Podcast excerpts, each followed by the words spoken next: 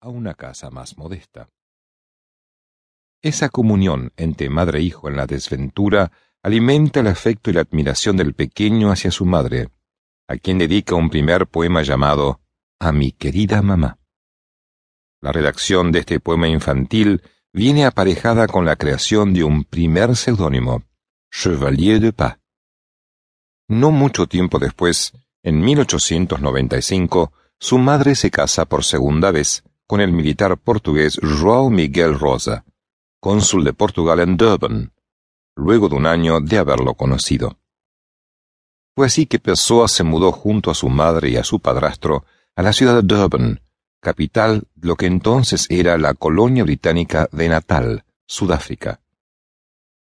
Establecido con su familia en el continente africano, Fernando Pessoa fue matriculado en la Escuela del Convento de San José, una escuela católica dirigida por monjas irlandesas y francesas, donde el futuro poeta recibiría una sólida educación al estilo inglés.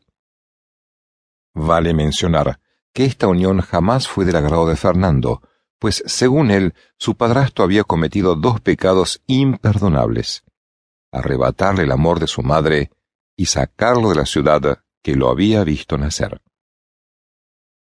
Fue así que el adolescente Pessoa empezó a adoptar un carácter silencioso y taciturno, que apenas tenía cercanía con sus medios hermanos.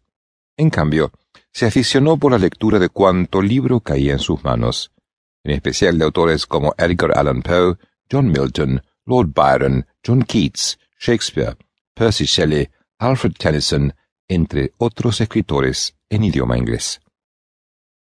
En 1899 ingresa a estudiar en la Durban High School, donde en el lapso de tres años destaca con nitidez por su inclinación literaria.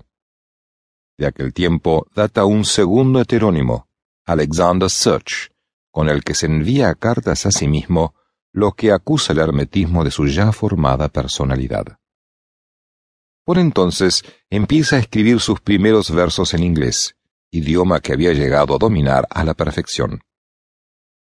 En 1901, su familia emprende el viaje a Portugal para el entierro de una de sus hermanas, fallecida a temprana edad. Visitan la isla Terceira, terruño de la madre, también se desplazan a Tadira, donde visitan algunos parientes de la rama familiar paterna. Este itinerario invita a Pessoa a la distensión espiritual por la cual concibe el poema Cuando ella pasa. Mientras su familia regresa a Durban, Fernando decide quedarse en Lisboa durante un tiempo.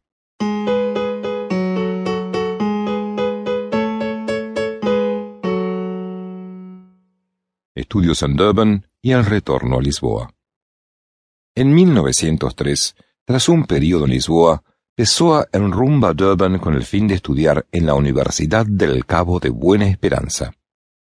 Como parte del examen de ingreso, redacta un ensayo en inglés, el cual le hace acreedor del premio Reina Victoria, que fuera disputado entre casi mil candidatos. Se incrementa su afición por los clásicos ingleses y latinos y comienza a escribir con mayor recurrencia.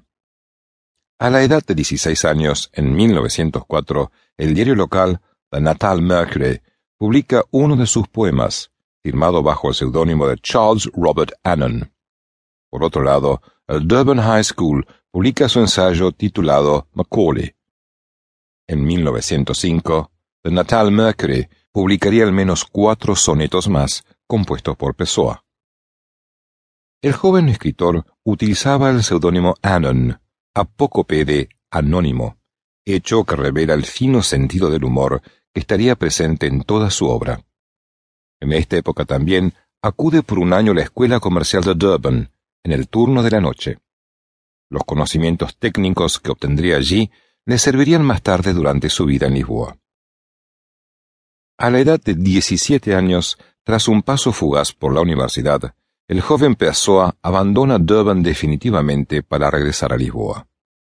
El viaje en barco a través del canal de Suez le inspira los poemas Opiario y Oda Marítima, los cuales serían publicados más adelante bajo el heterónimo de Álvaro de Campos. Era el año de 1906, y Pessoa se establece en Lisboa, la ciudad que haría suya en una relación entrañable.